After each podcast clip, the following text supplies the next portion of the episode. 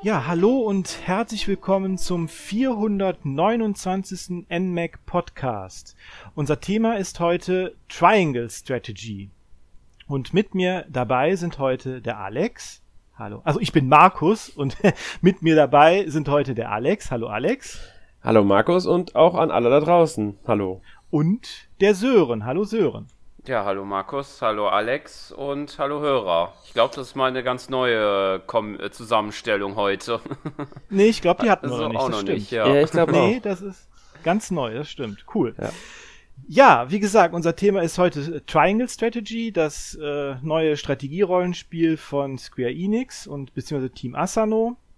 Ist am 4.3 äh, äh, erschienen. Und äh, ja, bevor wir anfangen, wir haben auch zu diesem Spiel ein Gewinnspiel. Und dazu gebe ich schon mal ab an Alex. Ja, danke. Ähm, ja, wir haben ein Gewinnspiel in Zusammenarbeit mit Nintendo. Ähm, vielen Dank dafür auch an Nintendo. Verlosen wir zweimal ähm, Triangle Strategy. Und ja, damit ihr das Spiel gewinnen könnt, äh, werden wir im Laufe des Podcasts drei Begriffe nennen. Diese drei Begriffe schickt ihr uns dann bitte an gewinnspiel.n-mac.org. Ihr findet die Adresse aber auch in der ähm, Podcast-Beschreibung zusammen mit den gesamten äh, Gewinnspielhinweisen. Ähm, es ist wichtig, nur wenn ihr die an die E-Mail-Adresse schickt, dann äh, könnt ihr auch teilnehmen. Ein Kommentar mit, mit den Begriffen reicht dafür nicht. Ähm, ja, damit helft ihr einfach nur anderen auch teilzunehmen, was natürlich auch eine Freude Sache von euch ist. Aber dazu führt, dass die Leute den Podcast leider nicht mehr hören. Ähm, also schickt die Begriffe an unsere E-Mail-Adresse und dadurch nehmt ihr am Gewinnspiel teil. Ähm, ja, ich denke, so viel dazu. Alles weitere lest ihr in der ähm, Beschreibung zum Gewinnspiel.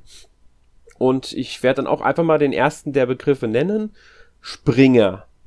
Also, der erste Gewinnspielbegriff ist Springer. Und im Laufe des Podcasts werden dann die komm nächsten kommen. Ja, und damit gebe ich wieder ab an Markus und wir beginnen mit dem Thema. Ja, genau. Also Triangle Strategy. Am 4.3. ist es rausgekommen. Und äh, ja, den Test könnt ihr ja auf äh, NMAC äh, auf, den, auf, auf, also auf unserer Seite lesen.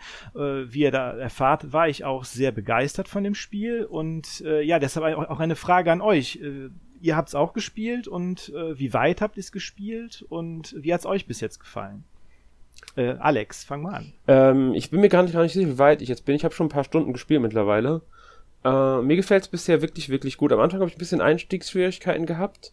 Mhm. Was auch daran liegt, dass man nach der ersten Schlacht, die man kämpft, also nach der ersten Runde, die man wirklich spielt, hat man erstmal recht lange ähm, Zwischensequenzen auch. Genau. Darauf werden wir später auch noch eingehen. Ähm, und ich habe einfach nicht die Zeit gefunden, mich darauf einzulassen, leider. Nachdem ich mir dann die Zeit natürlich genommen habe, weil muss ja auch sein, wollte ich ja auch unbedingt. Und äh, da hat es mich dann wirklich gepackt, das Spiel. Also es gefällt mir bisher wirklich, wirklich gut und ich bin auch schon gespannt, wie es weitergeht. Äh, wir werden natürlich jetzt im Laufe des Podcasts noch über so ein paar Einzelheiten reden, die dazu mit beitragen, dass es mir so gut gefällt. Ja. Sören, mhm. wie sieht's denn bei dir aus?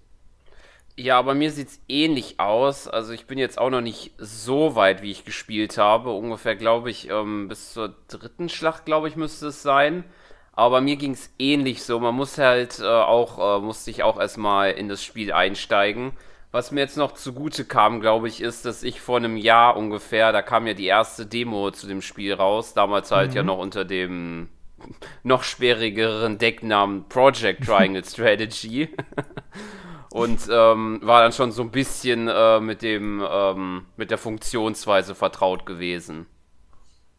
Ja, genau. Also ich, ich, ich muss, ich stimme euch da vollkommen zu. Ich finde es am Anfang auch ein bisschen, äh, ein, tatsächlich ein bisschen schwer da reinzukommen, was auch wirklich äh, an den äh, sehr ausladenden ähm, Zwischensequenzen liegt. Das ist ja auch kein Problem äh, in dem Sinne, wenn die Story ja spannend ist. Nur am Anfang passiert jetzt noch nicht so sonderlich viel. Ne? Man kriegt halt viel äh, Exposition.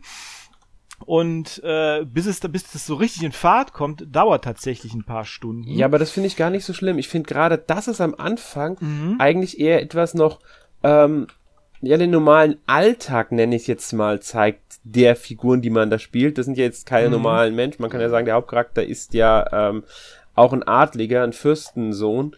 Und mhm. das, das passt schon ganz gut, dass man da auch so einsteigt. Ich meine, viele Geschichten dieser Art ähm, steigen ja auch nicht sofort mit dem äh, großen aufsehenerregenden äh, Ereignissen an, ein oder so, sondern beginnen dann auch erstmal um zu zeigen, das ist das Land, das sind die Figuren, die darin agieren, so ist die Gesellschaftsstruktur, so steht man zueinander. Und ich finde, das macht mhm. das Spiel sehr gut. Es, es wird, äh, ähm, obwohl man direkt in die Welt auch reingeworfen wird irgendwo, bekommt man alles auch sehr schön vorgestellt, weil sich das Spiel am Anfang auch die Zeit dazu nimmt. Allerdings mhm. muss man dazu auch sagen, dadurch kann es halt auch sein, dass der Einstieg etwas schleppend wirkt. Besonders, weil man halt mhm. wirklich am Anfang, ich weiß gar nicht, wie lange ich gebraucht habe am Ende, um irgendwann mal zur zweiten Schlacht zu kommen. Es dauert wirklich eine ganze Weile, bis man äh, dann zum zweiten äh, Kampf kommt. Das ist also. Ich glaube, also ich glaube, es sind fast anderthalb Stunden. Ich glaube so, auch, ne? es kommt, könnte gut hinkommen. Also ein bis anderthalb Stunden würde ich auch schätzen, je nachdem, wie schnell man halt auch liest. Und ob man ähm, natürlich auch alle Dialoge ansieht, weil ich glaube, ein, zwei sind auch optional. Also die muss man nicht unbedingt ansehen, halt nur wenn man halt noch ein bisschen ja, tiefer reingehen möchte. Ja, man, das mhm. geht, wenn man erkundet. Das kann man ja auch noch drauf, dass man erkundet. Da kommt dann, ich glaube, zwei Segmente kommen davor, in denen man erkunden kann. Und da hängt es natürlich davon ab, wie schnell man sagt, okay, ich bin mit Erkunden fertig, ich habe keinen Bock mehr. Weil man, es gibt dann immer so zwei, ähm, sag ich jetzt mal, bei, ich glaube, nebenbei sind es nämlich nur zwei, bei den Erkundungen, ähm, besondere Dialoge, die auch etwas Wichtiges sind. Und die anderen sind optional. Allerdings bringen die einem halt auch was. Ähm, mhm weil man ja neue Informationen bekommt, die dann wiederum später in relevanten, storyrelevanten Dialogen dazu führen können, dass man mehr ähm, Auswahlmöglichkeiten hat, die einem sonst fehlen.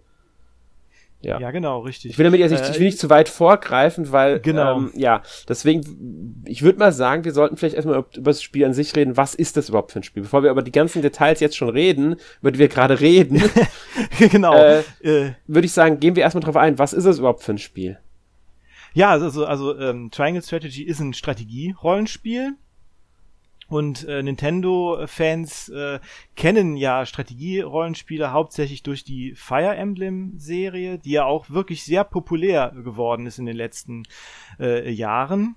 Ja, besonders seit ähm, 3DS-Zeit, muss man ja sagen. 3DS-Zeiten, genau, seit, seit, seit Awakening, glaube ja. ich. Ne? Das war, glaube ich, das erste, was das wirklich dann auch im Westen auch populär ja, gemacht hat. Ja, und Awakening hat sie ja klar auch mehr oder weniger damals die Reihe Fire Emblem gerettet gehabt. G genau, richtig, ja. ja. richtig. Haben wir schon öfters und, Podcast erwähnt, das weiß ich noch.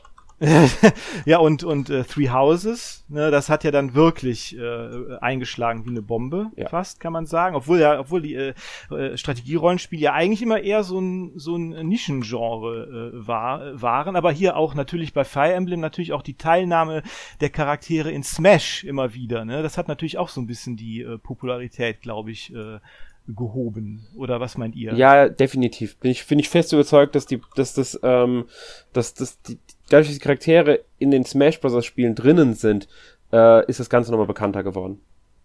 Und beliebter. Genau.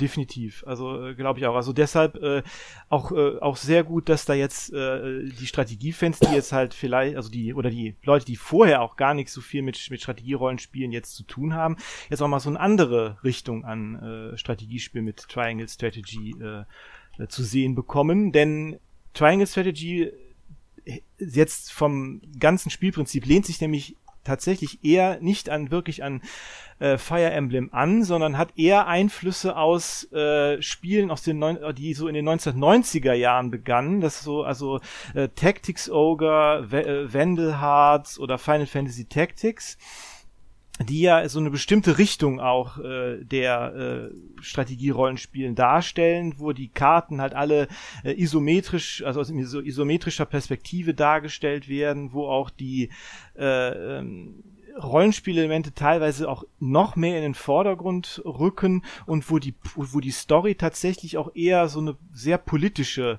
äh, Richtung hat. Also ähm, so, wo auch die Fantasy-Elemente in der Story halt relativ, ähm, ja, sag ich mal, zurückgefahren sind. Ne? Das hängt aber auch wieder von der Reihe ab, muss man dazu sagen. Also ich finde, ja, genau, ähm, weil zum Beispiel die Final Fantasy Tactics Spiele haben ja schon schon recht hohen auch ähm, Anteil an ähm, Fantasy.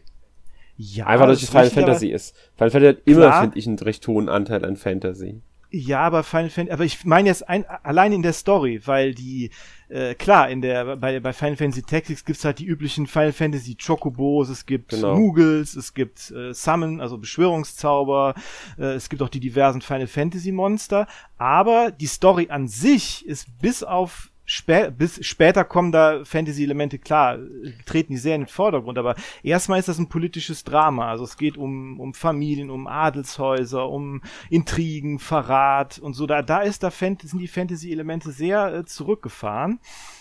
Das gleiche auch bei, bei Tactics Ogre auch, ist ja von dem gleichen, das ist auch von, von äh, Yasumi Matsuno, der auch später dann Final Fantasy XII gemacht hat, oder äh, Vagrant Story kennt man von ihm, der sehr auf diese ähm, politischen, mittelalterlichen Fantasy-Stories auch äh, steht. Und äh, da muss man natürlich auch äh, George R. R. Martin erwähnen, ne? also äh, Autor von äh, Game of Thrones beziehungsweise Song of Ice and Fire, also das Lied von Eis und Feuer, das kennen wir ja, das hauptsächlich, ist ja hauptsächlich jetzt stark bekannt geworden durch die Fernsehserie. Da ist es ja auch so, dass die äh, politischen Elemente da auch eine sehr zentrale äh, Rolle spielen. Ja, das stimmt Ja? natürlich. Und äh, in, den, in, also in den Büchern noch mehr als in der Serie tatsächlich. Man könnte hier vielleicht den Vergleich sehen, es ist kein Fantasy, wie es jetzt zum Beispiel ein The Witcher ist, sondern eher ein Fantasy, wie es eben ein Game of Thrones ist. genau, Und jetzt wirklich die zwei richtig. populären äh, Dinger da aus den Bereichen jetzt gerade mal hervorzunehmen, weil ich glaube, damit können viele was anfangen. Mhm, genau. Ja. Also, also, also gerade, ähm, äh, äh, also, ne, also gerade was, ja, das weiß ich gar nicht mehr, was ich sagen wollte. ehrlich. Aber wie gesagt, dieses, diese isometrische äh, Strategie-Spiele, äh, Spiele, die haben, die sind, das ist halt eine, so eine Sparte. Und äh, jetzt weiß ich wieder, was ich sagen wollte, weil, weil Fire Emblem hat ja auch so wesentlich äh, mehr Fantasy-Elemente auch schon in der Story. Es geht da auch immer um Drachen und so weiter, die jetzt auch da im Vordergrund stehen äh, und so und äh, ja. Und äh, es gibt ISO-Strategiespiele gibt's auch heute noch, außer äh, ähm, äh, Triangle Strategy, die aber auch eher so ein bisschen so, äh, ja, auch eher so Nischendasein haben. Da ist einmal äh, zum Beispiel Fellseal Arbiters Mark äh, zu nennen von 2018. Ich weiß, was war auch ein Kickstarter, so ein Indie-Spiel. Mhm. Äh, gibt's auch auf der Switch.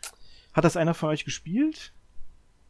Ich, nee, ich hab's nicht gespielt. Ich will eben gerade, ich glaube, es Kickstarter war, aber ich, nee, gespielt habe ich nicht. War das, war das kein Kickstarter? Ich weiß es gerade nicht mehr. Ich sicher. bin nicht sicher. Hm. Kann schon sein, dass. Kickstarter war. Ich will jetzt nicht, ich will nichts äh, da Falsches sagen. Mhm. Ja, das andere, das wäre zum Beispiel ähm, Banner of the Maid. Das äh, ist 2019 erschienen, bis 2020 auf der Switch. Das hat der Jonas auch äh, fürs NMAC getestet. Der war auch ganz begeistert. Ähm, das ist ein wirklich gutes Spiel. Äh, das habe ich auch gespielt. Also von einem chinesischen Entwickler, Azure, Azure Flame Studio. Äh, da geht's halt so um die französische Revolution. Das spielt halt in der französischen Revolution, aber so einer Fantasy-Version davon. Also nach der französischen Revolution spielt's eigentlich. Genau. Ich habe es leider noch nicht Und- gespielt, obwohl ich immer überle wieder überlegt hatte, es mal zu spielen. Ähm, habe ich mir bisher noch nicht geholt. Ja, ist wirklich gut, ist wirklich gut. Äh, Also äh, ich war auch sehr überrascht, weil erstmal sieht man natürlich da vollbusige Anime-Mädels, ähm, wenn man sich das mal, äh, wenn man es mal googelt. Aber das Spiel hat eigentlich mehr zu bieten. Also ähm, hätte das eigentlich gar nicht nötig, meiner Meinung nach, diesen, ähm, diese, ja, diese Sexualisierung. Und äh, ja, und äh, gibt noch ein weiteres Spiel, was ich, was mir noch aufgefallen ist, das heißt Arcadian Atlas. Das ist auch ein Indie-Spiel, das ist noch in der Entwicklung und erscheint wohl 2022, also dieses Jahr noch und äh, schlägt da auch so in die gleiche Kerbe von Spielen. Und äh, ja, genau. Und jetzt ähm, Triangle Strategy ist ja von Team Asano, also das äh, interne Entwicklungsteam von Square Enix äh, rund um Tomoya Asun, Asano, ähm, der vorher Produzent von diversen Final Fantasy Titeln auf dem Nintendo DS war. Und äh, ich weiß nicht, war das das erste Spiel, was er produ wirklich produ nee, war das ähm, äh, Four Heroes of Light, Final Fantasy Four Heroes of Light, ähm, 2009, ähm, von 2009.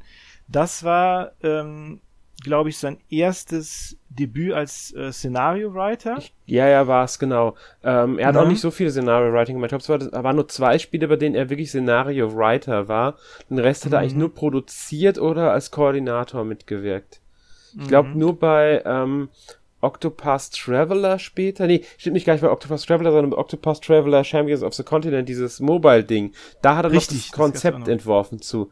Aber sonst war er, äh, er ist Produ er ist Produzent im Grunde. Er ist wirklich kein, äh, jetzt, äh, ja, For Heroes of Light auf dem DS hat er definitiv das Szenario geschrieben. Dann hat er noch zu Bravely Second das Szenario geschrieben. Ansonsten halt Producer oder Co-Producer, je nach Spiel. Ähm, Mhm. ja.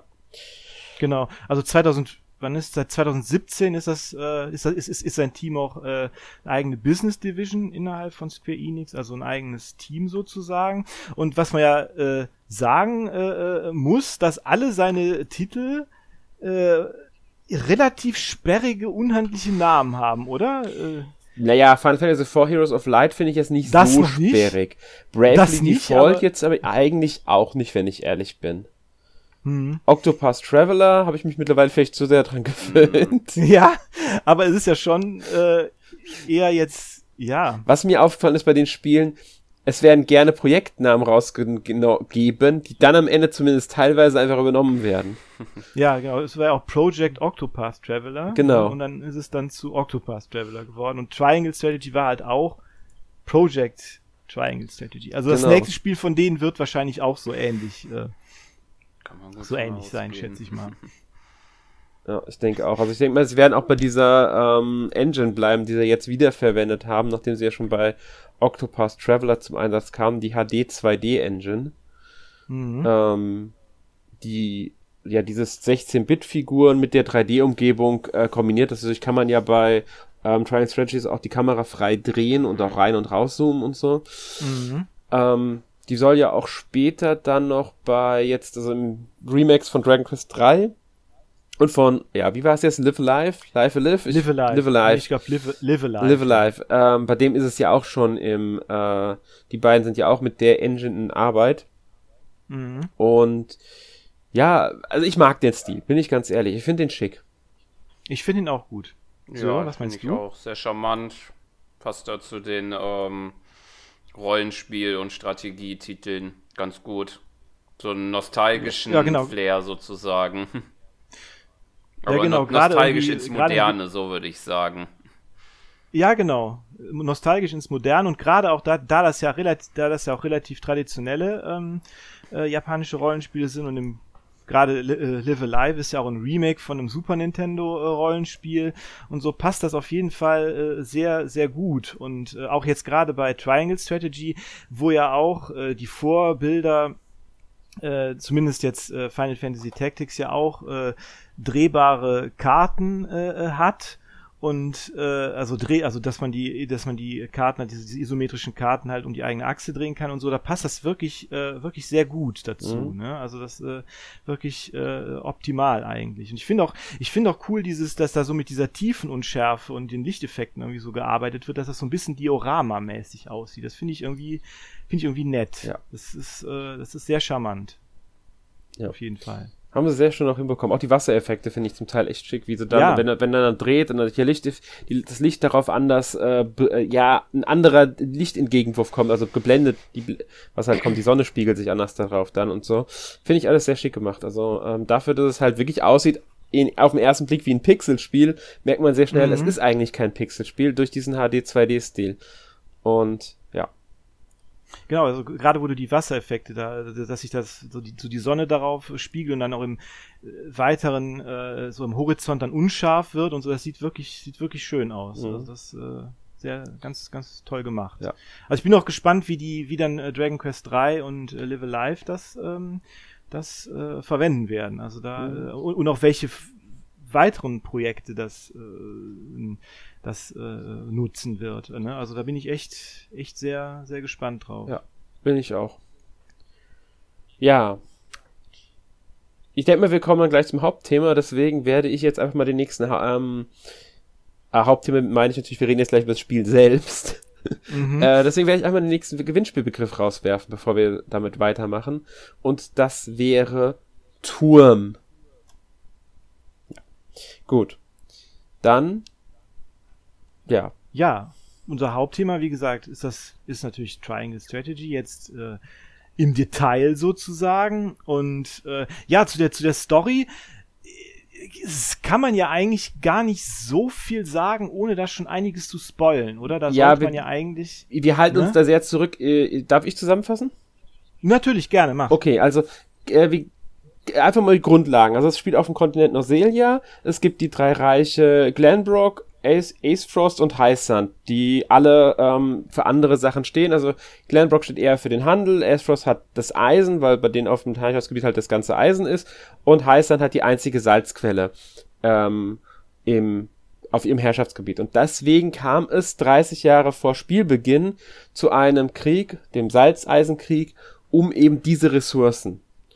Und seit 30 Jahren herrscht halt jetzt ein brüchiger Frieden, aber jetzt ist eine neue, ein Eisenvorkommen in Glenbrook entdeckt worden, also genau auf einem Gebiet, in dem es eigentlich nicht vorkommt bisher. Mhm. Statt aber jetzt zu sagen von Glenbrook, ja, wir kümmern uns alleine drum, wollen sie das Wissen aller drei Nationen vereinen, um hier ein Bündnis zu schließen und halt damit alle von profitieren. Das haben zwar, mhm. wie man sehr früh im Spiel erfährt, hängt es, äh, da kommt es dadurch, dass Glenbrook und Esfos vereinbart hat, heißt dann blieb eigentlich nichts anderes übrig, als sich anzuschließen.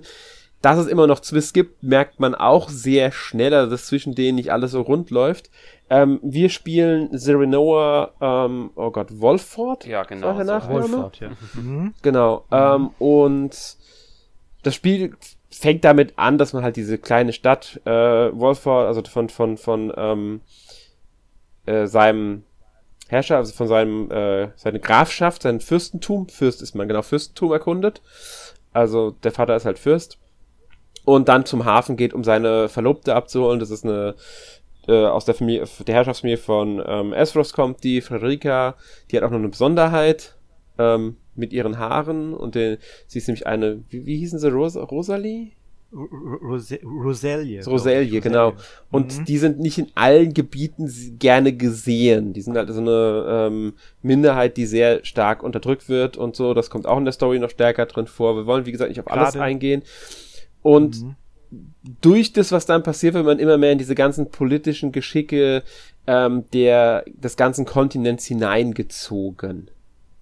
Genau, was halt, was halt wirklich äh, gut gemacht ist, was auch diese politischen Stories eigentlich auch auszeichnen, finde ich, ist, dass es da keine so eine Schwarz-Weiß-Malung eigentlich gibt. Es ist immer so eine Grau in Grau und wer jetzt Recht hat und so, das ist immer von jeweiligen Standpunkten abhängig. Genau. Ne? Und, und dass man sich dann auch äh, ja, teilweise schweren Entscheidungen stellen muss im Spiel. Mhm. Aber da, da kommen wir dann auch gleich nochmal zu. Genau, und es gibt, es gibt wirklich Charaktere, bei denen denkt man sich so, die sind einfach nur absolute Unsympathen. Die gibt es, klar. Das sind Charaktere, die werden bewusst so dargestellt, dass man sie nicht mag.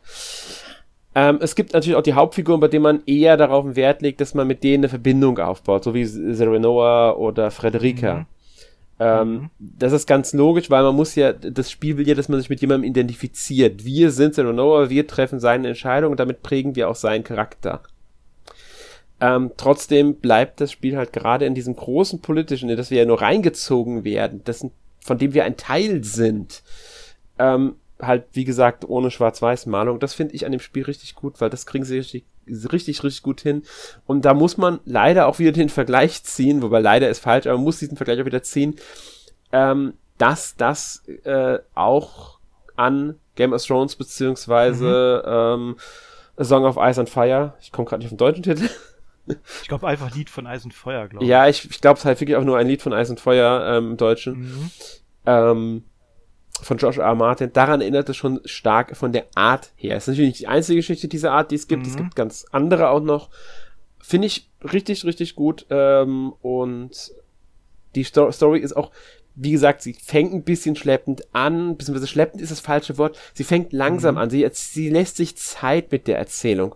Und darauf muss man sich halt einlassen. Lässt man sich darauf ein, kriegt man dann wirklich ähm, eine wirklich spannende, ähm, wendungsreiche und auch von den eigenen Entscheidungen geprägte Geschichte mit verschiedenen Enden sogar.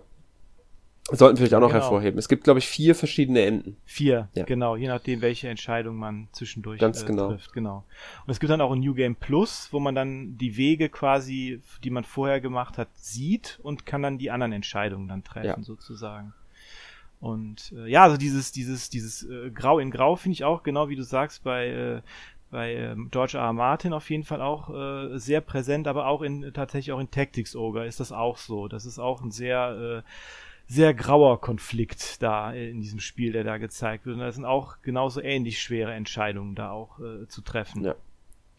Und äh, ja, aber was, wo du gesagt hast, dass da, dass da Unsympathen dabei sind, ich fand das, finde das so lustig, dass dann, wenn man, man, man kann sich ja oft, wenn man, wenn die Dialoge laufen, kann man ja einfach auf X drücken und dann sieht man ja ein Porträt von ja. den äh, Charakteren mit einer kurzen Beschreibung. Und ich habe immer gedacht, oh, der sieht aber aus wie ein Bösewicht und oh, der sieht aber auch aus wie ein Bösewicht huch, der sieht aber auch aus wie ein Bösewicht. So, irgendwie sehen die alle sehr, äh, einige von denen sehen schon von sich aus sehr äh, verschlagen aus. Ja, ich, ich muss sagen, ich mag dieses Charakterdesign sehr gerne. Wenn man mhm. sich die Charakterporträts ja. anschaut, sowohl im Menü bei den eigenen Truppen, als auch wenn man halt dieses äh, mit X bei den Dialogen das mhm. aufruft, um so ein bisschen mehr über den Charakter zu erfahren. Ich mag diesen Zeichenstil unglaublich gerne von dem Spiel. Ich auch, finde ich auch super. Das ist schöne, schöner, äh, ich, äh, ich glaube, die ist Ayako Furukawa heißt die. Äh, heißt die Künstlerin, die das, die hat ja auch bei ähm, Dings bei Bravely Default und Octopath Traveler ist ja auch die Charakterdesigns gemacht. Mhm.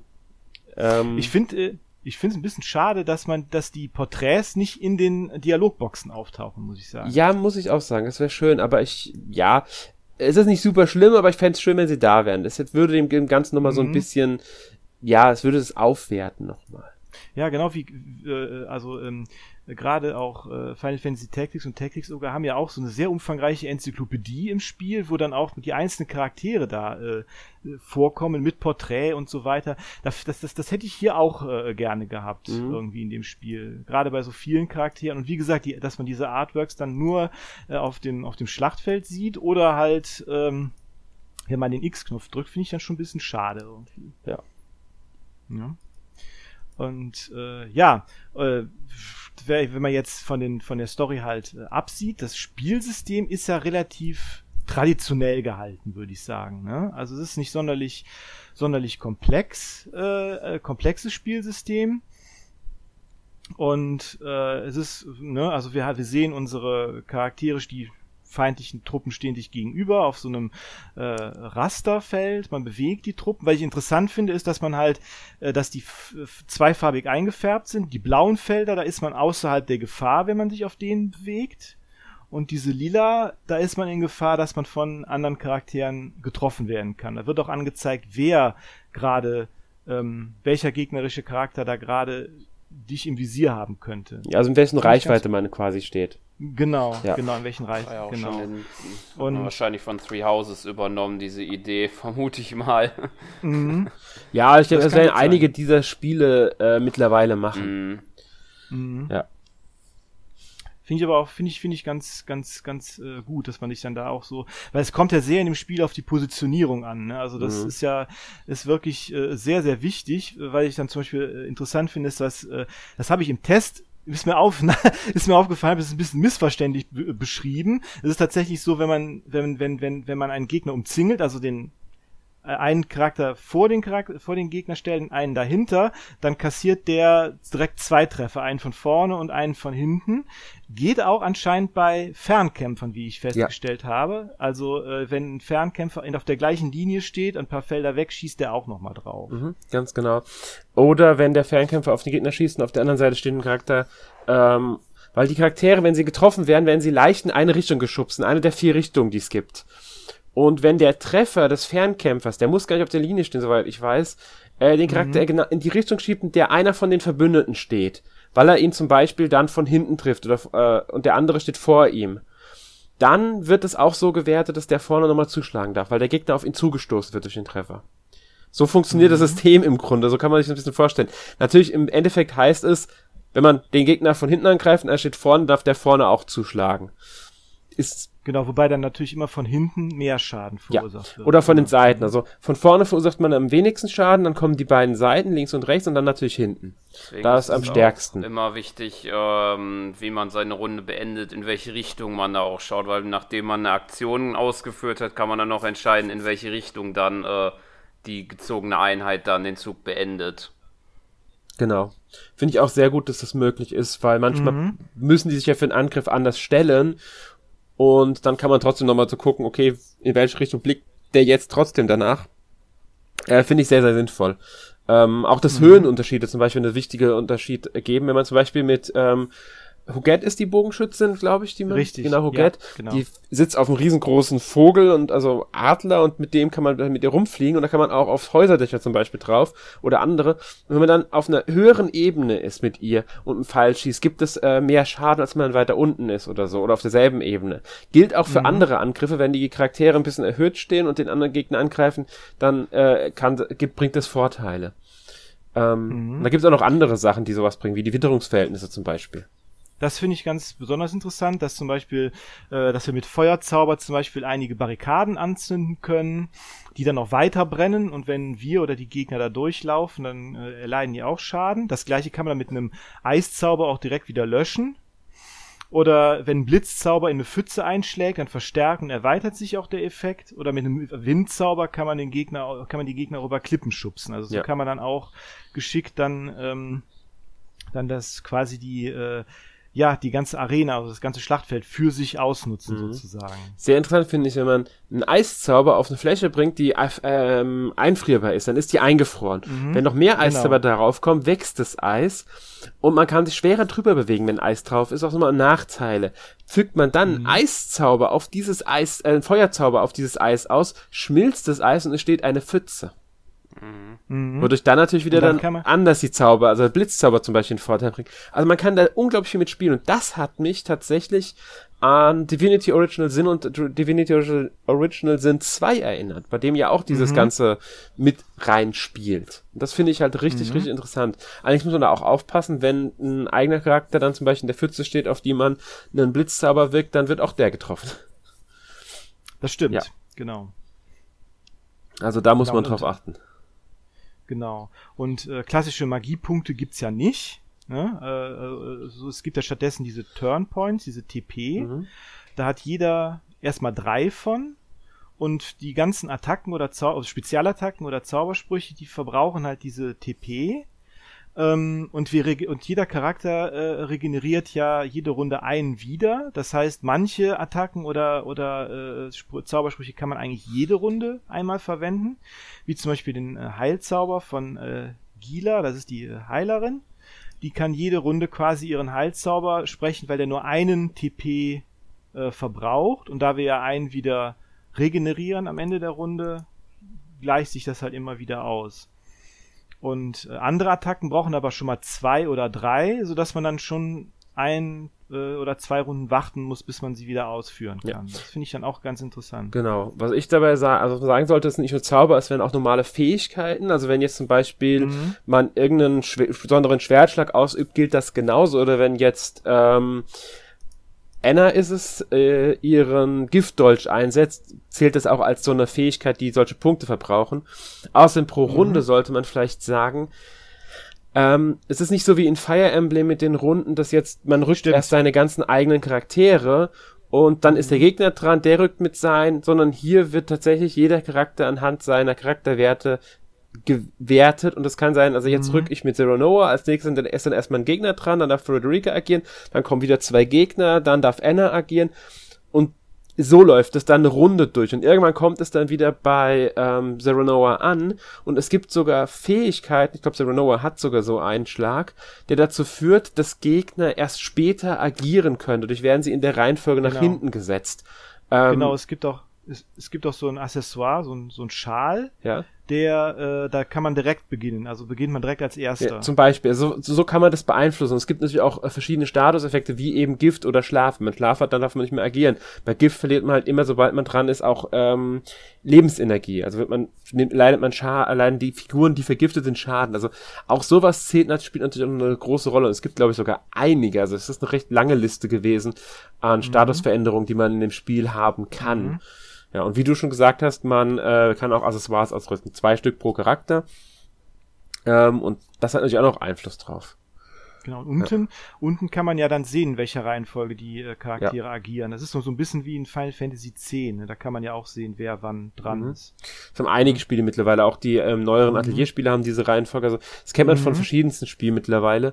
Ähm, wenn man möchte, kann man sich das halt anzeigen lassen. Mhm. Ähm, und das geht ja auch bei, welches Spiel war das kürzlich, das es auch hatte, bei dem es Legends optional Arceus. Also da ist es mir Nochmal, ich zumindest- Legends Arceus, da ist es mir auf jeden Fall noch in Erinnerung. Ah ja, stimmt, genau, logisch. Bei, bei, bei Pokémon, Ah. bei Pokémon, Mhm. ja, ganz genau. Da war das jetzt kürzlich, damit kann man es nämlich auch aktivieren. Und ähm, das finde ich ist sehr wi- wichtig, weil ein bisschen, man kann sagen, ist manchmal ein bisschen un unübersichtlich, wenn man die mal durchhaltet, um zu gucken, welcher Gegner ist als nächstes dran, weil die Liste sich nicht automatisch wieder zurückdreht, auch wenn man zu seinem einen Charakter zurückspringt. Und dadurch kann es dann passieren, dass man glaubt, okay, als nächstes ist dann der Charakter dran, ist aber eigentlich ein ganz anderer dran. Da muss man wirklich aufpassen, weil das ist ein bisschen Mhm.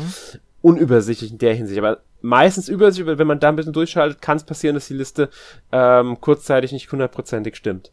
Das ist, Muss man halt dann ja, muss, mu- muss man dann halt auch aufpassen, dass man seine, dass man seine Charaktere nicht gerade dann zu irgendwie in irgendwelche äh, ja, Positionen bringt, wo sie sehr verwundbar sind. Ne? genau. Da muss man halt wirklich drauf achten. Aber auch hier, das möchte ich auch noch anmerken, man kann jederzeit außerhalb der Schlachten, also auf der Weltkarte, auf der ähm, Übersichtskarte, kann man den Schwierigkeitsgrad ändern. Und es gibt, wenn ich mich nicht ganz täusche, Mhm. sehr leicht, leicht, normal, schwer, gibt's auch noch sehr schwer, bin ich mir gerade nicht ganz sicher. Also vier oder fünf gibt's auch. Ähm, vier bin ich mir sicher, weil sehr leicht gibt's definitiv. Vier oder fünf Schwierigkeitsgrade. Also wenn einem das Spiel wirklich ähm, zu schwer ist, kann man runterdrehen. Wenn es einem zu leicht, kann man hochdrehen. Und das jederzeit halt außerhalb der Schlachten auf dieser ähm, Noselia-Karte. Finde ich sehr schön. Also da kann auch jeder dann gucken, ähm, wenn es zu leicht ist oder zu schwer ist, äh, das anzupassen. Auch wenn man jetzt eher, an- eher so an der Story erstmal interessiert ist und gucken will, wie es ausgeht, oder man hat es schon mal durchgespielt und will jetzt einfach nur einen anderen Weg probieren, Mhm. dann kann man ja immer noch auf, äh, auf leicht oder sehr leicht stellen und dann äh, da äh, gucken, wie es äh, wie es halt läuft. Ne? Genau, zum Beispiel. Ja. Äh, worüber wir noch nicht gesprochen haben, ist die Charakterentwicklung.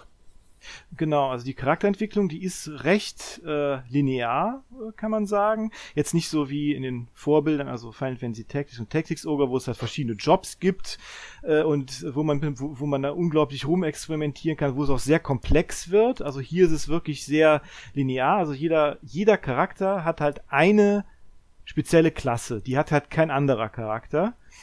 Und ähm, jeder Charakter kann zweimal aufsteigen. Er ist erstmal eine Rekrut. In Level 10 kann er zu Veteran aufsteigen und dann nochmal später nochmal zu Elite. Also es gibt da drei, Abst also drei Abstufungen in den Klassen und da äh, ja, kriegt er dann auch mehr TP immer. Ich glaube, es gibt dann immer einen dazu. Und ähm, äh, ja, es ist halt ein bisschen vereinfacht, aber äh, trotzdem gut gemacht, finde ich. Also ich finde es jetzt, äh, finde das jetzt nicht schlecht. So. Ja. Ne? Auf alle Fälle. Und, äh, ne, und äh, ja, wo wir bei den Charakteren sind, also es gibt insgesamt 30 Charaktere in dem Spiel, äh, womit, wobei man acht am Anfang hat. Äh, einen neuen oder zwei, beziehungsweise zwei neue gibt's äh, recht am Anfang, im dritten Kapitel. Da kann man nämlich äh, zwei Wege gehen und da bekommt man jeweils einen unterschiedlichen Charakter. Und alle anderen Charaktere, die muss man ähm, äh, anders rekrutieren. Und äh, da kommen wir dann auch äh, schon zum nächsten Punkt, nämlich äh, den Entscheidungen im Spiel oder ähm, weil oder der Gesinnung überhaupt, weil es gibt im Spiel drei Gesinnungen.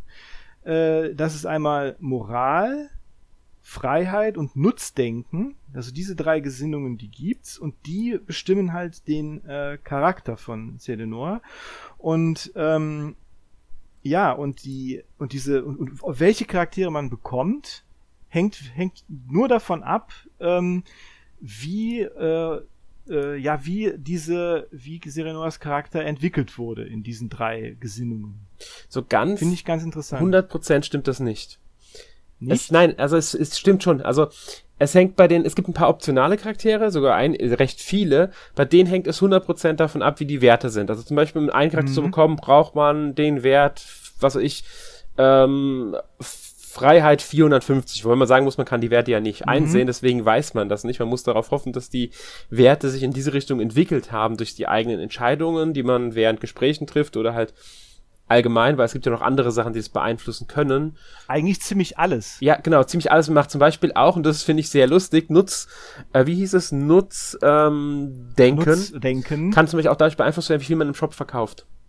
Genau. Ja. Wenn du einfach Gegenstände im Shop verkaufst, dann steigt dein Nutzding. Genau. Oder wenn man, wenn man, äh, wenn man äh, mit vielen äh, Charakteren redet, dann bekommt man äh, Moral dazu. Ganz genau. Also jeder, also auch in den, in den, ähm, in den äh, frei begehbaren äh, Gegenden, in die, die man die es ja immer zwischendurch gibt, also diese Dörfer und so, wenn man da mit allen Charakteren, hast, hast du ja auch am Anfang äh, gesagt, dass man da nicht unbedingt mit allen reden muss, sondern einfach auch Durchlauf, aber wenn man mit allen redet, bekommt man mehr Moral dazu. Ja, auch wenn man viel äh, Wissen ansammelt, man findet nämlich Dokumente und so weiter, kann einem das Mhm. wiederum hier was bringen. Und ähm, was ich meinte mit Charakteren, es gibt ein paar Charaktere, die sind Story, storyabhängig. Ich weiß nicht, wie viele es sind, es sind nicht sonderlich viele. Bei denen ist es tatsächlich nur bei einem einzigen, äh, soweit ich das jetzt gelesen habe, ich will jetzt nicht spoilern, jetzt zu viel, Mhm. wirklich davon abhängig, welche Werte man hat. Bei den anderen hängt es davon ab, was man innerhalb der Kapitel dann für Entscheidungen trifft, welche, wie, ähm, also welche Wege man zum Beispiel geht. Und es gibt sogar mindestens zwei Charaktere, habe ich gelesen, bei denen man in zwei Kapiteln was Bestimmtes machen muss. Und das hat nix, wie gesagt, mit diesen, äh, wie deine Werte dann aussehen zu tun, ähm, um diese zwei zu rekrutieren. Und ein Charakter kannst du sowieso nur rekrutieren, wenn du eine bestimmte Route im Spiel dann einschlägst. Also es gibt ja diese vier Routen, die zu verschiedenen Enden führen. Und einen Charakter kriegt man nur, wenn man diese eine bestimmte Route hat. Nur auf dieser Route kann man diesen Charakter überhaupt ähm, bekommen. Und es ist sehr leicht, bei dieser Route wohl wieder runter zu fliegen. Wenn man ein paar, man muss so ein paar wenige Sachen richtig machen. Und ähm, das finde ich sehr interessant. Also, dass auch die Entscheidungen, die man trifft bei ein paar Charakteren, das sind wohl, äh, die werden wohl als Story-Rekruten bezeichnet, während die anderen, bei denen es komplett abhängig ist, äh, die optionalen sind. Mhm. Ja. Und ähm, das sind die verpassbaren Charaktere. Es gibt ein paar verpassbare Story-Charaktere, je nachdem, wie man halt dann das Spiel spielt und sich entscheidet. Und es gibt halt ein paar optionale Rekrut Rekruten, die man verpassen kann, wenn mit die entsprechenden Werte nicht stimmen. Wobei bei den optionalen weiß ich gar nicht, wann man und wie man die bekommen kann. Ähm, Du bekommst einfach, wenn du auf der Karte dann bist, dann, dann, dann, dann ist da so ein Plus und dann steht da so Char äh, Charakter Story oder Character Stories. ah, okay. Und dann kannst du das anwählen und dann läuft kurz eine Geschichte, wie der Charakter äh, zu dir, zu deiner Truppe gekommen ist und dann wird er automatisch rekrutiert. Du kannst halt also gar nicht vorher sehen, äh, wie es dazu gekommen oder, oder ob du, wie gesagt, da man diese Werte ja die, gar nicht einsehen kann, Mhm. diese Gesinnungswerte, ähm, ist das die einzige Möglichkeit da, ne? Also, Oder man, ma- ne? wenn man die Werte hat, dann taucht es auf. Ansonsten hat man, genau. kriegt man sie halt nicht. Richtig, Ja. genau. Ist echt, ist echt ein interessantes System, finde ich. Äh, Das leitet dann natürlich auch dazu an, dass man es mehrmals durchspielt Ja. tatsächlich, um dann, um dann andere Charaktere zu bekommen. Genau. Ist ja bei, ich meine, bei, bei, bei, bei Fire Emblem gibt's ja auch äh, Charaktere, die sehr schwer zu rekrutieren sind, ne? Äh, ähm, wo es auch unglaublich, äh, unglaubliche Aufgaben teilweise gibt, um die überhaupt zu bekommen. Ne? Und äh, hier ist es halt ein bisschen anders. Ne? Äh, finde ich ganz, finde ich ganz, ganz interessant gemacht, muss ich sagen. Ja. Äh, es, es gibt da genügend äh, Guides mittlerweile auch zu Triangle Strategy, was wie viele äh, Gesinnungspunkte gibt. Aber das muss man dann halt alles äh, theoretisch schriftlich nachhalten, weil es wie gesagt im Spiel nicht äh, einsehbar ist und dann muss man eigentlich selbst Buch drüber führen. Ja. Ne? Macht es ganz natürlich ein bisschen schwierig gegebenenfalls. Ja. Aber gut, ich bin mir auch nicht so sicher, ob es möglich ist, überhaupt alle Charaktere in einem Durchgang zu rekrutieren. Ich, ich glaube nicht. Ich, mir, also ich das, bin mir da auch nicht so sicher. ich, ich kann es mir nicht vorstellen, weil, weil, die- weil die Gesinnungswerte halt zu unterschiedlich sind. Ich meine, man, man, man, also ich weiß, also ihr macht's ja, weil, also dadurch, dadurch, dadurch, dass man die Werte nicht einsehen kann, ne, dadurch verleitet das Spiel ja wirklich dazu, dass man aus dem Bauchgefühl heraus, wie würde man in dieser Situation ähm, reagieren oder entscheiden. Ne? Das forciert das Ganze ja dann so ein bisschen. Ja. Und äh, dadurch, dass man es nicht einsehen kann, dadurch halt noch mehr. Da kann man weniger planen und äh, achtet halt wen weniger darauf, welchen Weg man jetzt plant, sondern man macht es halt aus dem Bauchgefühl raus. So wie wird man sich moralisch jetzt in so einer Entsch in so einer Situation entscheiden? Es ist dann passt dann natürlich zu diesem, was wir halt angesprochen haben, dieses äh, ja dieses äh, graue und nicht dieses schwarz-weiße, Ja. was die Story halt hat. ist ja Genau. gerade beim ersten Man- Durchspielen ja äh, sehr überraschend, würde ich mal sagen. Und das fördert ja auch nochmal an, dass man so Überraschungen und Wendungen erlebt. Genau. Mhm. Man kann den Genau. Wert ein klein wenig beeinflussen, indem man diese, es gibt ja ein eigenes Lager, ein Feldlager, das man besuchen kann. Mhm. Und da kann man zum Beispiel zum Schmied gehen, seine Waffen zu verbessern. Man kann ähm, bisschen neue Fähigkeiten den Charakteren zu geben, was ja Waffen verbessern, glaube ich. Ja, es ist Waffen verbessern. Ähm, mhm. Und man kann Sachen verkaufen, was man ja muss, um zum Beispiel ähm, Nutzbringen, Nutzdenken zu bekommen. Man kann aber auch, äh, sobald es freigeschaltet ist, Übungsmissionen spielen. Die kann man so oft spielen, wie man mhm. will. Und auch mhm. dafür kann man diese Punkte verdienen. Wenn man sich jetzt raussucht, mhm. für was man was für Punkte bekommt, kann man sich so, indem man, wenn man Zeit investieren möchte, natürlich alle drei Werte sehr nach oben treiben. Genau. Also ich habe jetzt hier noch, auch noch mal äh, gelesen, dass man Moral zum Beispiel auch bekommt, wenn man äh, Buffs auf Charaktere spricht mhm. oder oder einfach während der Runde nichts tut. Also einmal, äh, wenn wenn sich ein Charakter bewegt, dass man den einfach stehen lässt und äh, keine Aktion ausführen lässt. Das gibt auch Moral zum Beispiel. Das ist also, es gibt verschiedene Möglichkeiten und wie gesagt, diese, diese ähm, Bonus, also Übungslevel, die man halt wie gesagt immer wieder spielen kann, kann man das halt dann, wenn man die Geduld dafür hat, auch beeinflussen, dass man möglichst viele Charaktere bekommt. Aber es gibt ja auch noch diese von denen ich gesagt habe, diese Story-Charaktere, die man freischalten kann. Und bei denen ist halt dann wirklich die große Frage, ob es da überhaupt möglich ist, die alle zu rekrutieren, ähm, auf, also auf einmal zu rekrutieren, ob es da nicht irgendwie die sich teilweise im Weg stehen. Dass zum Beispiel eine Entscheidung getroffen werden muss, durch die ein Charakter kommt, aber der andere Charakter gar nicht möglich ist. Ja, wie gesagt, in, in, in, gerade in Kapitel 3 gibt's ja schon eine Möglichkeit. Ne? Also in Kapitel 3 kann man sich entweder entscheiden, ob man nach S-Frost oder nach das sind, äh, aber das, das, da, ist, reist, da ist ne? offensichtlich, weil man schließt ja ähm, durch mhm. die Entscheidung, dass man halt, ähm, je nachdem welches Land man besucht, mhm. äh, ein Charakter definitiv aus. Der wird defi die, genau. die kann man nicht haben. Aber mhm. die anderen Charaktere, da weiß ich halt nicht, ob es dann genau so ist, weil das wird, ist nicht so erwähnt. Ähm, aber ich habe mir jetzt auch keine Spoiler groß angeschaut, bin ich ganz ehrlich. Und deswegen denke ich, es könnte möglich sein, aber ich bin mir halt nicht sicher. Und das, deswegen sage ich es jetzt hier nur so. Ähm, weil ich es halt schlichtweg nicht weiß. Das muss man halt jetzt nee, ausprobieren. Also ich, also ich muss sagen, ich muss sagen, ich bin auch sehr, äh, finde ich auch gut, ne, dass das Spiel wirklich einen ermutigt, ohne ohne irgendwelche Spoiler zu spielen. Ja. Auch das finde ich auch finde ich auch wirklich gut. Also man man sollte wirklich den ersten Durchgang äh, ohne Guide oder Walkthrough oder ähnliches äh, machen, ja. finde ich, damit man wirklich äh, das Spiel so äh, bekommt, äh, vorgesetzt bekommt, wie es gedacht ist. Genau, ne? und das, das muss man auch sagen, man trifft ja auch diese Auswahlen, wenn man in Gespräch, dann haben immer drei Auswahlmöglichkeiten und das ist ja immer eins, spricht ja einem dieser Werte. Und da steht mhm. ja nicht dabei, was was ist. Das heißt, man muss nach seinem Bauchgefühl äh, handeln. Das Einzige, was ich immer wieder nachschlage, ist, welche Werte gibt es überhaupt? Nicht, was steht für was, sondern was sind es überhaupt für Werte? Weil ich immer wieder vergesse, Moral, Freiheit, Nutzdenken. Äh, ich weiß auch nicht wieso, aber andauernd denke ich mir so, okay, was war das jetzt? Es war Freiheit, es war Moral und es war Freiheit, Nutzdenken und was nochmal? Irgendwie vergesse habe ich das andauernd vergessen und musste immer nachschlagen, okay, was war jetzt der dritte Wert? Kein was bei dem Spiel so oft passiert. Das ist das Einzige, was ich wirklich nachschlage. Mhm.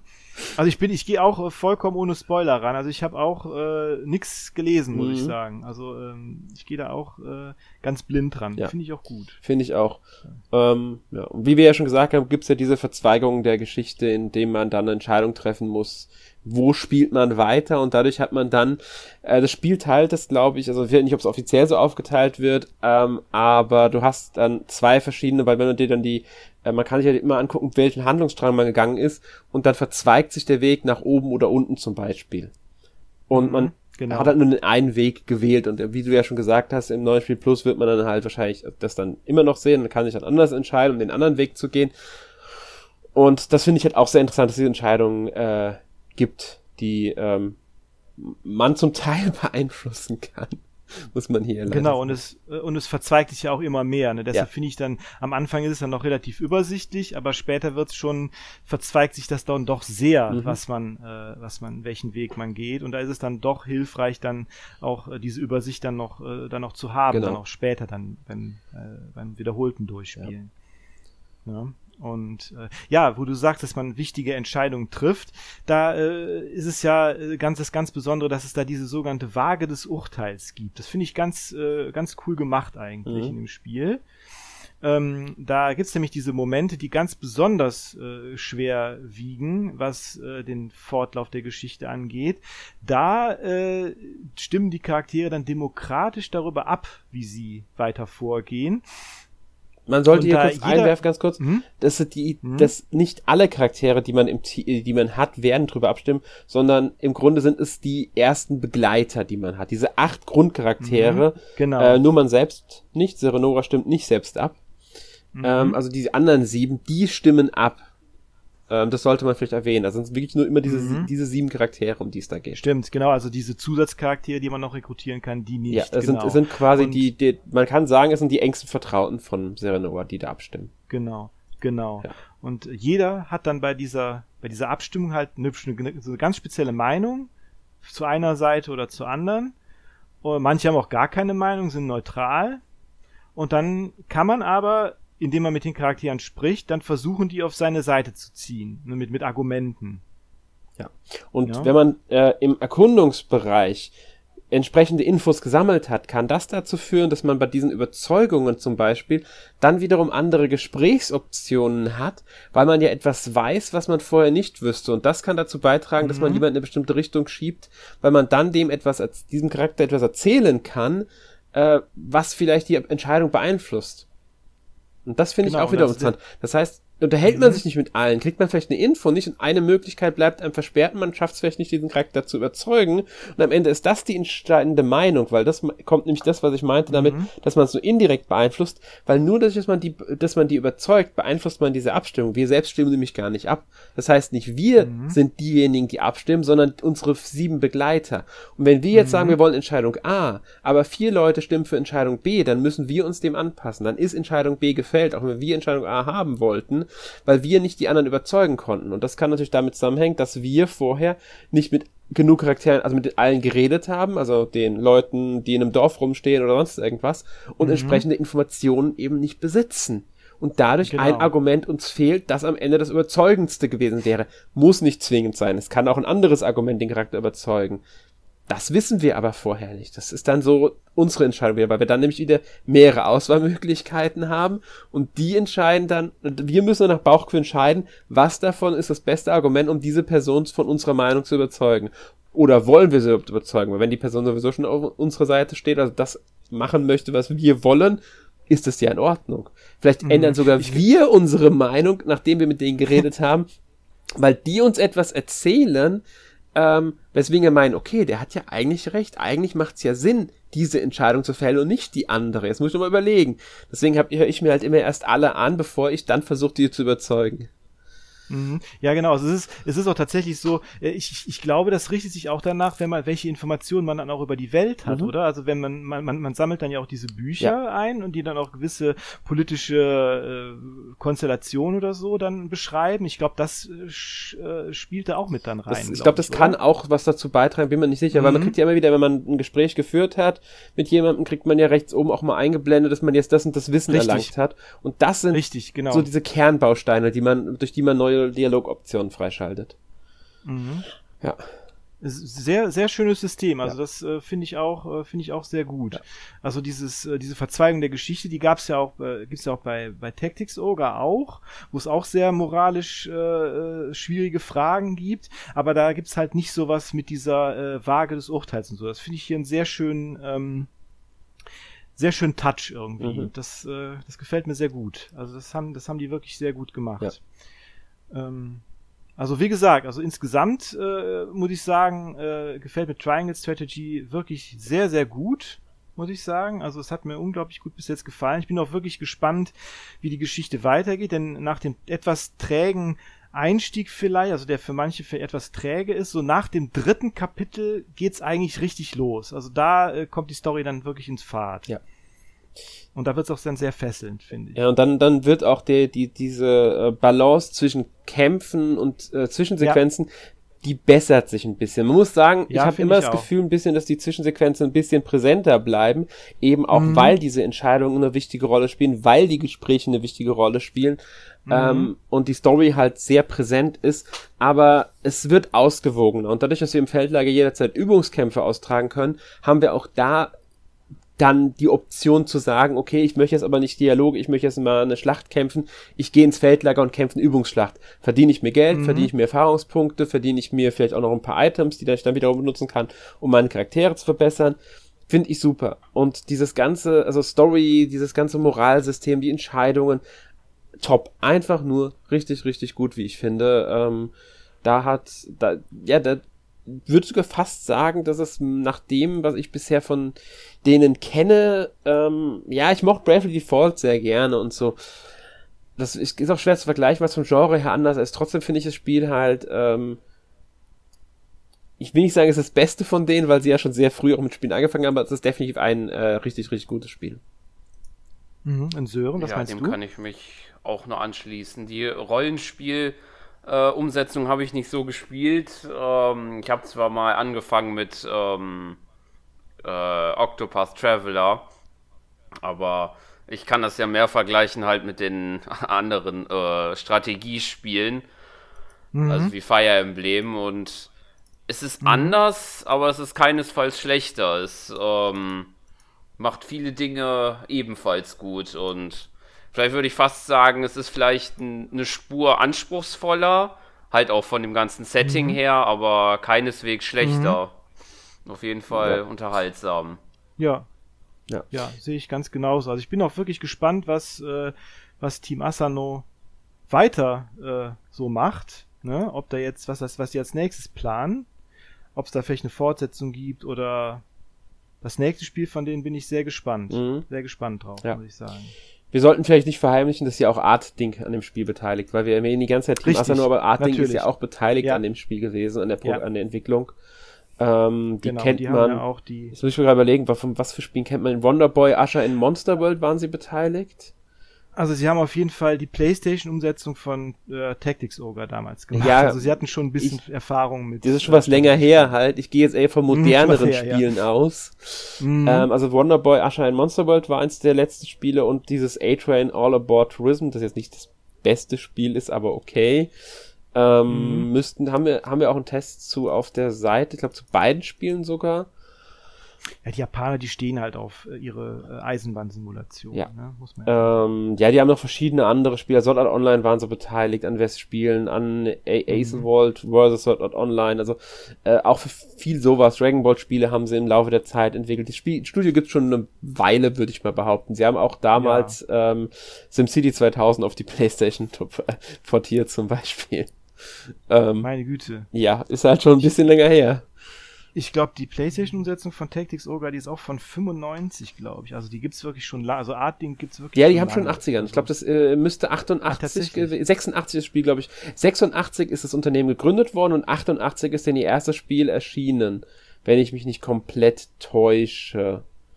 Die haben schon auf dem X 68.000 Spiele rausgebracht, auf dem PC 88, auf dem MSX zum Beispiel. Das waren mhm. so, so ihre Anfänge. Also ja, ganz, ja. ganz, ganz, ganz alt. Ja, ein sehr, sehr, äh, ja, geschichtsträchtiges äh, Studio aus Japan. Ähm, ja, was ich noch sagen wollte, ich würde mir auch eine mhm. Fortsetzung von Triangle Strategy tatsächlich wünschen. Fände ich schön. Mhm. Ich bin auch gespannt, wie die Geschichte weitergeht, wie sie ausgeht, ob man direkte Fortsetzung macht oder ob man sagt, okay, man macht einfach, äh, entwickelt einfach nur was ähnliches. Mhm. Äh, vielleicht auch in der Welt, aber vielleicht ein paar Jahre später paar, oder sogar an einem ganz anderen Ort. Was ich mir wünschen würde für eine Fortsetzung tatsächlich, um hier nochmal ein bisschen mehr zu bieten, ähm, verschiedene Häuser. Weil wir haben es jetzt schon, dass wir mhm. verschiedene Nationen haben. Ich sag nicht, dass ich die wähle am Anfang, nicht wie bei Fire Emblem Three Houses, dass ich mich für eine Seite entscheide, sondern ich möchte, dass die Geschichte auch mal ähm, wechselt. Ich spiele jetzt in der einen Mission, ja. bin ich jetzt, im einen Kapitel bin ich jetzt ähm, zum Beispiel mhm. als Zeronoa unterwegs, im nächsten bin ich dann als jemand ganz anderes unterwegs, auf einer, in einer ganz anderen ähm, Gebiet und vielleicht sogar auf einer ganz, auf der anderen Seite des dann entstehenden Konflikts oder wie auch immer. Mhm. Und meine Entscheidung können dann auch noch beeinflussen, ob die beiden Seiten, die ich spiele, oder sogar die drei, vier Seiten, die ich spiele, ähm, wie die zueinander stehen. Was dabei herauskommt. Natürlich in einem gewissen Rahmen nur, weil sonst wird es natürlich äh, etwas zu extrem an Freiheit. Aber mhm. ich, das fände ich schön, wenn ich dann zum Beispiel die Story auch aus verschiedenen Blickwinkeln erleben könnte noch und verschiedene ähm, mhm. ja, Häuser spielen könnte quasi oder Ja, ist auf jeden Fall Ja, ist auf jeden Fall äh, Potenzial da, das äh, Ganze noch zu erweitern. Ja. Ne? Definitiv, auf jeden Fall. Und ich muss mich nochmal korrigieren, die PlayStation-Version von Tactics Ogre ist von 97 bzw. 98, 95 ist das Spiel rausgekommen. Ja. Aber trotzdem, äh, wie gesagt, Artlink gibt's schon lange. Ja, sehr, sehr lange. Genau. Ja, ich glaube, wir haben jetzt noch einen Begriff von dem Gewinnspiel. Oder? Genau, wir haben noch einen abschließenden Begriff und das ist König. Ähm, ja, wenn ihr die Begriffe alle habt, dann äh, schickt sie uns, wie gesagt, per E-Mail an gewinnspiel.n-mac.org. Teilnahmebedingungen findet ihr in der ähm, Beschreibung des Podcasts. Und ja, wir wünschen euch viel Glück beim Gewinnspiel. Auf jeden Fall, ja. ja und natürlich und freuen wir uns auch darüber, wenn ihr den Podcast bei Spotify, iTunes, Google Podcast oder wo auch immer ihr ihn hört, bewertet, kommentiert und so weiter. Ja, ja auf jeden Fall. Und ähm, ja, damit kommen wir auch jetzt schon zum Ende. Ne? Und äh, na, dann zu unserer üblichen Kategorie. Was haben wir denn letzte Woche gespielt? Ähm, ja, Sören, fangen wir doch mal mit dir an. Was hast du denn letzte Woche gespielt? Ja, dann würde ich sagen, dann fange ich mit äh, dem Titel an, wo ich glaube ich noch am ehesten was zu sagen kann. Und zwar Earthbound mhm. äh, habe ich gespielt. Oh, cool, ja. Hatte ich schon vor einiger mhm. Zeit angefangen. Mhm. Ich, ist ja mhm. meine erste Erfahrung. Ich bin ja ähm, erst eigentlich, äh, ich, während ich das spiele, bereue ich es immer mehr, dass ich es nicht schon früher gespielt habe. Ich weiß nicht, was mhm. mich damals immer abgehalten hat. Es ist die, die Sprache, also dass es halt äh, nur auf Englisch erschienen ist. Oder auch das Setting nicht so, aber ich muss echt gestehen, es macht mir mehr und mehr Spaß, je weiter ich das spiele. Und das äh, Englisch, was da auch ist, das ist jetzt auch nicht das, das schwierigste Englisch oder so.